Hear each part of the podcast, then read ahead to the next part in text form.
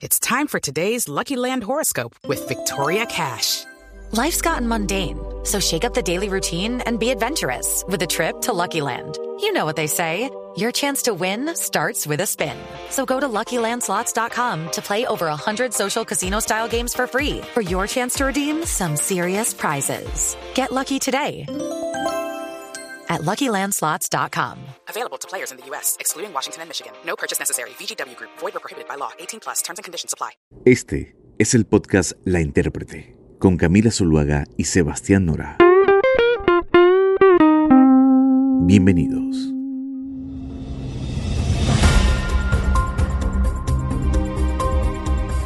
Hola, yo soy Camila Zuluaga. Y yo, Sebastián Nora. Y hoy vamos a hablar de la recuperación económica en Colombia, porque después del eh, descalabro económico del año pasado y de la incertidumbre por la prolongación de los picos y la velocidad del plan de vacunación, la gran pregunta, Sebastián, era si el año de la recuperación iba a ser el 2021 o el 2022. Además, eh, pues recorriendo eh, más de medio año, el panorama es positivo, por lo menos en términos de actividad y crecimiento, pero la estabilidad macroeconómica está en peligro a mediano plazo y hay varios temas que preocupan. Hay cosas muy serias, pero también hay buenas señales, Camila. Por ejemplo, la revista Economist, no sé si usted leyó, reseñó hace pocos días que después de México, Colombia, fíjese, es el país que está mostrando mejor recuperación económica de toda la región. Las previsiones de crecimiento de este año usted coge las del Banco de la República y las de las entidades más prestigiosas y oscilan, apuntan entre 6.7 y 7.5%, que es maravilloso, un número que está muy por encima de lo que pensaba el gobierno a principio de año y muestran algo que es característico de nuestra economía, de la colombiana, y es que es muy resiliente y suele recuperarse pronto cuando, cuando hay crisis profundas. Claro, Sebastián, pero no todos son datos felices y el candidato que gane la presidencia el próximo año, sea el que sea, tendrá varios dilemas y situaciones que al gobierno Duque le están eh, trayendo dificultades. Uno, pues es el tamaño de la deuda, que si no se estabiliza y se buscan caminos certeros para ir bajándola, el país se puede meter en un callejón muy complicado y encarecer su financiamiento. Y todos, todos los países necesitan plata prestada. Dos, la tasa de cambio, el dólar. El dólar en los últimos días ha estado incluso por encima de los cuatro mil pesos. Tres, eso empuja por supuesto, la inflación. ¿Y qué es lo que hace? Que nuestra plata pues pierda capacidad adquisitiva y nos volvamos más pobres todos los días. Y cuatro, el desempleo, que ya es un tema estructural, un problema estructural de la economía colombiana. Bueno, la inflación ya está rozando el 4%, mucho más de las metas de los últimos años. Colombia en un año normal tiene 2,5% de inflación y no hemos terminado el año. Y la realidad es que, Camila, al final del año la inflación sobrepasará de largo la meta. Y esto lo que ocurre es que la inflación se termina comiendo el aumento del salario real, el aumento de las jubilaciones y es un golpe muy duro para los hogares. El desempleo que usted lo acaba de nombrar sigue muy alto en 14.4, 5 puntos menos eh, de lo que fue hace dos meses, que bueno, era, la catástrofe en pleno cierre del coronavirus y la informalidad que está cerca del 50%. Igualmente, sí hay que decir que esto es ajeno a la pandemia. Si uno es honesto y se pone la mano en el corazón, los niveles de informalidad y desempleo de Colombia en las últimas décadas son altísimos y con bajos salarios. Y yo creo que sin reformas no habrá buenos datos para el futuro. Pero acuérdese usted, Sebastián, que de hecho Duque y Carrasquilla, cuando era ministro de Hacienda, Alberto Carrasquilla, tenían pensado desde el principio hacer una reforma laboral importante y por eso le encomendaron a una misión de empleo con expertos locales e internacionales una investigación que fuera la base de la reforma pero nunca se atrevieron a presentarla. O sea, nombraron misión de expertos para esas reformas y no sabemos qué dijeron esos expertos. Sí, un poco lo que hacen todos los gobiernos que, que no se meten con las cosas delicadas y con las reformas. Y quizá mira la pandemia les terminó cortando los planes, vayan a saber si en el fondo tenían o no la intención. Lo que la crisis del COVID sí provocó fue, como sabemos, pues un aumento extraordinario del déficit fiscal, de la deuda pública, lo que empujó a Carrasquilla a presentar bueno, la polémica y fallida reforma tributaria que dio origen a las semanas de paro nacional. En plenas marchas, eh, lo supimos, el país perdió su grado de inversión y las calificadoras, pues, no, Camila, como que llaman al orden al gobierno. Es una señal de diciendo, o, se o muestran señales de estabilidad o el futuro de ustedes en términos de financiamiento pues es muy oscuro. Claro, pero después de esa reforma, de esa fallida reforma, pues ahí salió Carrasquilla de su cargo porque era insostenible que siguiera siendo ministro de Hacienda. Llegó José Manuel Restrepo, que antes estaba en la cartera de Industria y Comercio y llegó con una tarea única casi, y es la de presentar una reforma tributaria políticamente posible que pueda eh, tramitarse en un año y que aliviara la situación fiscal del país en estos momentos. Esta discusión es una reforma de 15 billones cuya pues financiación va a venir principalmente de aumentar tres puntos de renta a las empresas del país sin diferenciar si son grandes o chiquitas y de eh, blanquear capitales en el exterior y disminuir la evasión. Es decir, empezar a decirle a la gente, bueno, si usted tiene plata afuera, empiece a declarar. Y ahora que estamos viendo las reacciones de esta reforma, Camila, lo paradójico, o al menos a mí me lo parece, es que la reforma que aparentemente es políticamente posible, que es esta, pues según varios expertos castiga mucho más a los colombianos de menores ingresos y es más favorable para los colombianos ricos que la de Carrasquilla. Es decir, es una reforma menos progresiva y estructural, al menos y yo me alineo con lo que contaba hace unos días Eduardo Lora, uno de los economistas más prestigiosos de la historia del país, el que hizo, analizó las dos reformas y llegó a esta conclusión. Oigamos, Camila, al profesor Lora. La reforma de Carrasquilla eh, tenía eh, eh, efectos muy favorables sobre los, básicamente sobre el 50 por la mitad más pobre de la población, cuyos aumentos de, de, ingreso disponible iban a ser bien importantes lo que sí hacía la reforma de Carrasquilla era que bajaba ligeramente, y subrayo la palabra ligeramente, los ingresos de las clases medias altas y altas, muy ligeramente. Eh, eso realmente pues eh, sí contribuyó a que alguna gente influyente y con poder de opinión pues eh, rechazara la reforma. Entonces ese tipo de cosas moldearon mucho la reforma de, del ministro Restrepo, porque el ministro en esa reforma se, se evita bajarle los ingresos a nadie como persona, las empresas sí, pero las personas, a nadie se le bajan los ingresos como personas en la reforma de Restrepo, lo cual pues facilita su tránsito y su discusión en el Congreso. Judy was boring. Hello. Then Judy discovered chumbacasino.com. It's my little escape. Now Judy's the life of the party. Oh baby, mama's bringing home the bacon. Whoa, take it easy Judy. The Chumba life is for everybody. So go to ChumbaCasino.com and play over 100 casino style games. Join today and play for free for your chance to redeem some serious prizes. Ch-ch-chumba. ChumbaCasino.com. No purchase necessary. Void where prohibited by law. 18 plus terms and conditions apply. See website for details.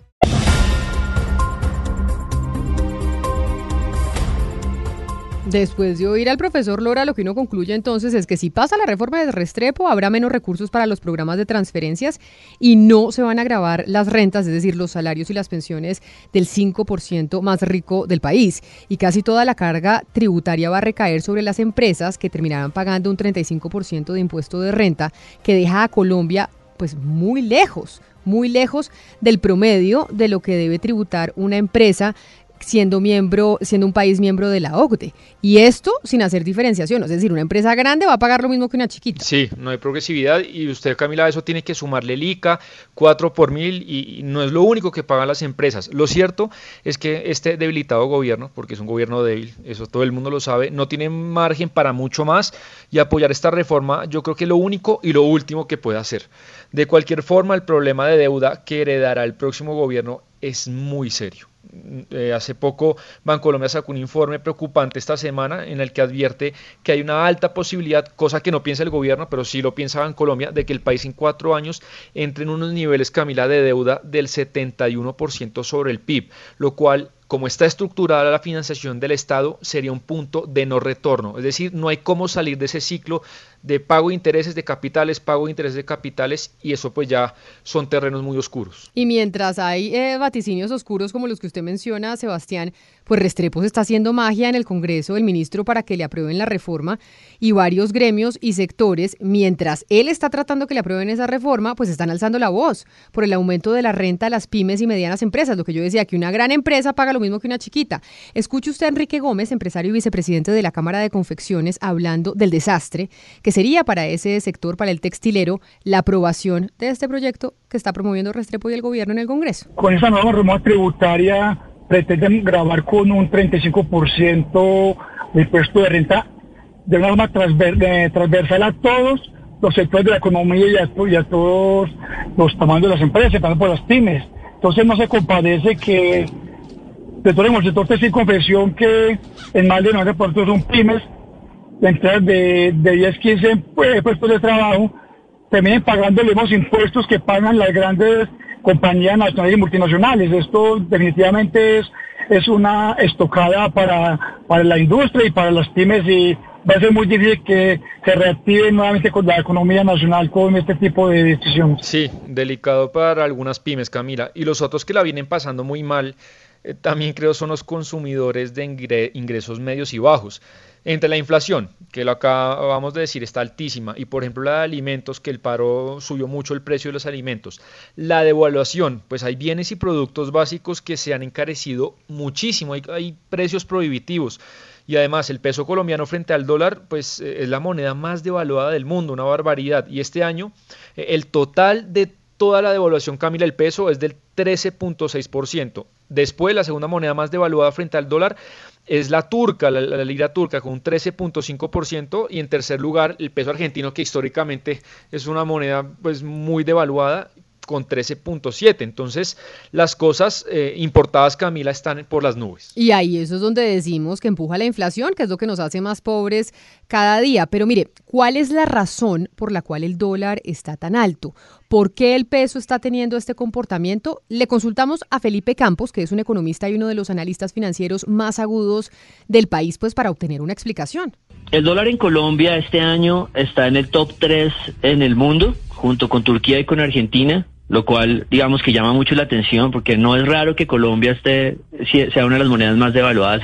Hay años que nos toca porque el país es muy concentrado en ciertos productos entonces cuando es para arriba eh, sube fácil pero esos vecinos llaman la atención porque pareciera que hay algo más aparte del tema económico. Eh, y por supuesto lo hay. Básicamente Colombia con ese 14% de evaluación en el año que tiene el dólar en 3.950, tiene como vecinos abajo a Perú y a Chile. Eh, Perú con 12% de evaluación y Chile, bueno, Chile como con 11 o con 10, que todos tienen un denominador común, ¿no? Y es el tema de, como de la incertidumbre política que se está viviendo en cada uno de los países, con elecciones, ya las peruanas pasaron, las chilenas vienen, las colombianas van, y eso nos ha diferenciado bastante. O sea, este año no es un año atípico porque el dólar está arriba, eh, porque de hecho el dólar está arriba en todo el mundo, porque tiene una fuente principal que es el tema del de, el Banco de los Estados Unidos eh, cambiando sus políticas y eh, o eventualmente llamando a eso que todavía no lo ha hecho. Entonces el dólar está ganándole a todos en el mundo. Pero Colombia, que siempre le gana a la mayoría de países, este año tiene un impulso adicional que es su, incertidumbre política, su tema de grado de inversión que nos tiene liderando. Entonces, la razón por la que está subiendo el dólar puntualmente hoy es un tema global, es porque el dólar está subiendo en el mundo, porque conocimos el dato de los, del empleo en Estados Unidos que salió súper bueno, mejoró muchísimo. El peso, Camila, igual está muy devaluado respecto a las principales monedas del mundo, no solo el dólar. Por ejemplo, si usted se quiere ir a Europa, imagínese, tiene que pagar más de 4.500 pesos por un euro. O si se va a Inglaterra a comprar libras, más de a mí esto es, esto es imposible Inglaterra, oiga bien, más de 5.400 pesos. Entonces, digamos que nuestros salarios en esas monedas son muy bajos. Aunque la pepa del problema es también la pobre oferta exportadora que tiene el, país.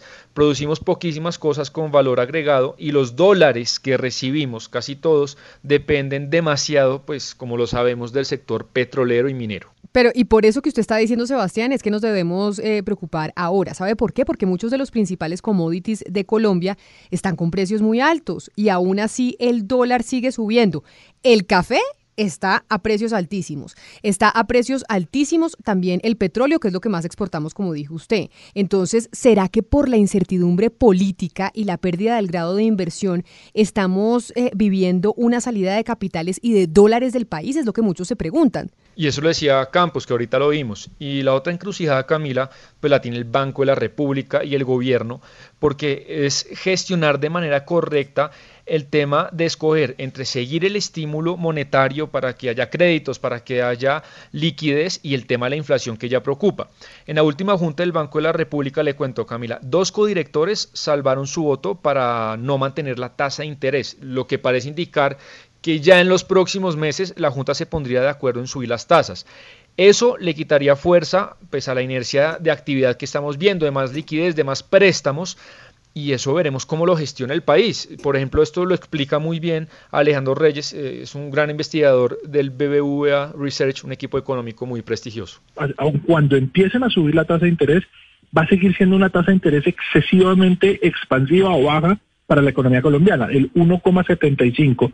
Así lo subas tú 25, 50 puntos básicos, que es lo que creemos que van a hacer en lo que resta del año, va a seguir siendo una tasa expansiva y va a seguir siendo expansiva porque se necesita todavía engranar actividad más permanente y estructural, es decir, esa actividad no que responde a, al ímpetu del momento, sino esa que va a generarte la capacidad de contratar nuevas personas.